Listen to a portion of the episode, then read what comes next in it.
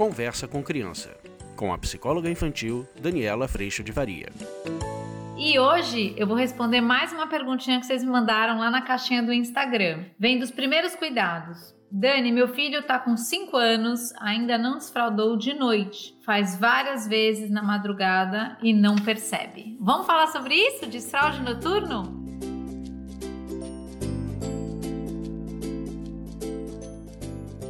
Você também pode fazer parte dessa comunidade lá pelo Instagram e também fazer download do aplicativo que tem tudo reunido lá, tudo juntinho. E também fazer parte do podcast pelas plataformas de música. Eu também não posso deixar de te convidar para vir para o curso online, onde a gente cuida de todo este cotidiano, até do xixi na cama, da alimentação, a gente cuida de todos esses disparos dentro da gente que muitas vezes a nossa vontade é garantir, é fazer você fazer. E às vezes a gente sai, às vezes não, né? Muitas vezes a gente sai dessa experiência dessa criança aprendendo, a gente voando ali do lado enquanto eles aprendem a voar em qualquer assunto. Lá no curso a gente vai ajustando a nossa postura exatamente para que nossos filhos possam seguir cada vez mais autônomos, independentes, com bons valores, bons princípios e cuidando todo dia desse processo de fazer o melhor possível de tanto aprendizado que a gente tem a oportunidade de viver.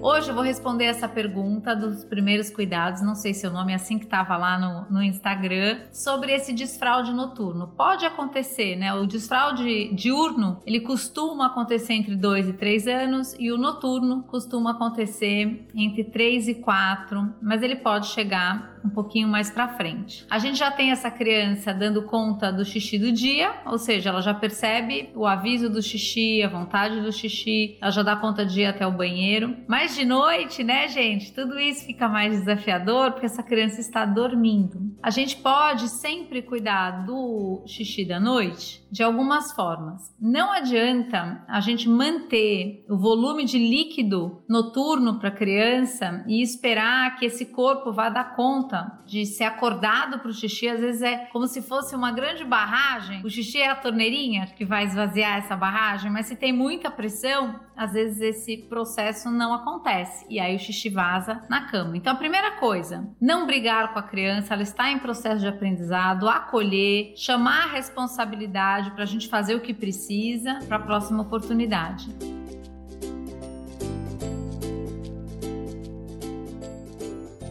O que, que precisa ser feito? Três coisas, primordialmente. Primeiro item, principalmente meninos que acabam correndo na hora do xixi durante o dia. Então, combinar com essa criança que ela vai fazer o xixi durante o dia até o finalzinho, sabe? Aquela hora que você tá fazendo xixi, aí você força mais um pouquinho e sai mais um pouquinho. É isso que você vai cuidar e combinar com a criança. Olha, toda vez que fazer xixi, você vai fazer o xixi e vai forçar para sair um restinho. Joia. Meninos acabam correndo para fazer xixi, fazem um pedaço, volta. Toda essa história e a gente pode fixar isso bem com os meninos.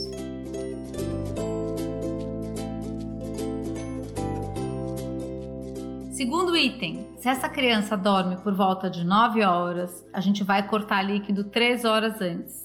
Dane do céu, isso vai ser muito difícil. Por isso que a gente precisa chamar as crianças à responsabilidade. A gente vai passar por um espaço de esforço, sim, de dedicação, mas em aproximadamente três semanas essa questão está aprendida. E aí a gente pode gradativamente ir voltando o líquido. Então, a partir das 6 horas, ela não vai mais tomar o copão de água, o copão de leite, o que for. E a gente precisa fazer isso combinado com a criança, porque vai haver o espaço de esforço e sacrifício. Mas a gente está indo na direção de um bem maior.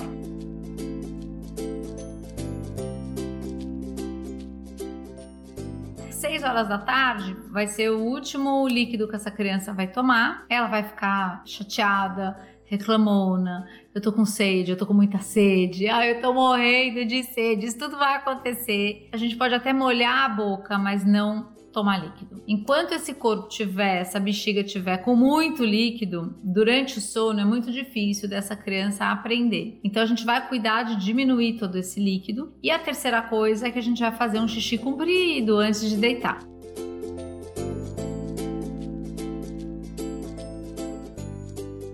Existem pessoas que ainda estão no processo do desfraude noturno com a fralda. Então, até para crianças menores, você pode permanecer com a fralda até que a fralda acorde seca. E aí você tira a fralda. Mas normalmente uma criança de 5 anos, ela não está mais de fralda à noite, então ela está vazando, fazendo xixi na cama. Então, com essas três coisas, o que, que vai acontecer? Vai haver um volume muito pequeno de líquido nessa criança para que ela consiga dormindo segurar a barragem dela lá. A barragem tá com folga e aí ela não faz xixi. Para que ela aprenda primeiro a conseguir dormir com esse xixi dentro do corpo e depois a gente vai passar para essa fase onde a vontade de fazer xixi me acorda e eu não faço xixi. Então, esse é um processo de aprendizado que está acontecendo com a criança. Mas é muito difícil a gente não cuidar do xixi durante o dia, não cuidar de diminuir líquido e não fazer o xixi antes de dormir, que essa criança consiga segurar uma pressão grande nessa barragem para sair na torneirinha. Acaba inundando mesmo.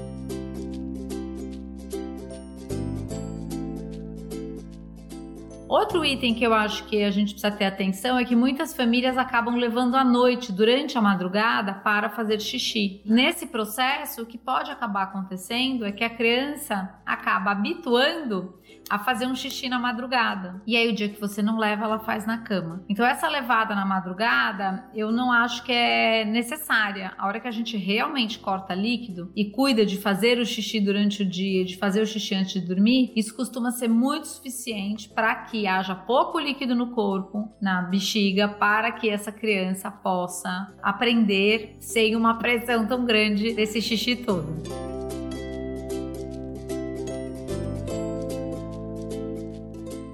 Então, é um processo de paciência, é um processo que nessas três semanas essa criança vai conseguir um dia, celebre, comemore, e aí no outro dia talvez escape, tudo bem, filho, você tá aprendendo, acolhimento, vamos tentar de novo? O que, que será que a gente fez? Será que a gente tomou o líquido ontem um pouco, né, filho? Vamos segurar hoje pra gente realmente vencer isso? Sempre, obviamente, trazendo pra criança que neste processo de esforço, ela tá realmente fazendo um esforço grande, mas que depois que ela tiver aprendido, líquido, a gente consegue retornar gradativamente para esse líquido, porque daí ela vai ter a liberdade de tomar o líquido e de dormir, porque ela vai ter aprendido a segurar o xixi dormindo ou ser acordada para fazer o xixi.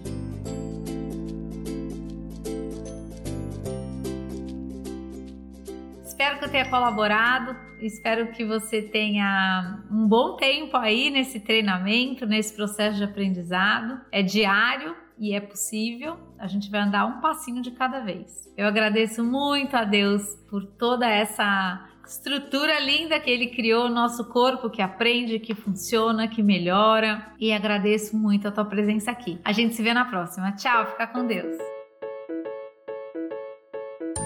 Você acabou de ouvir Conversa com Criança, com a psicóloga infantil Daniela Freixo de Faria. Mande seu e-mail para conversa@danielafaria.com.br. Este podcast foi produzido por Siringe Conteúdo e Comunicação. Conheça siringe.com.br.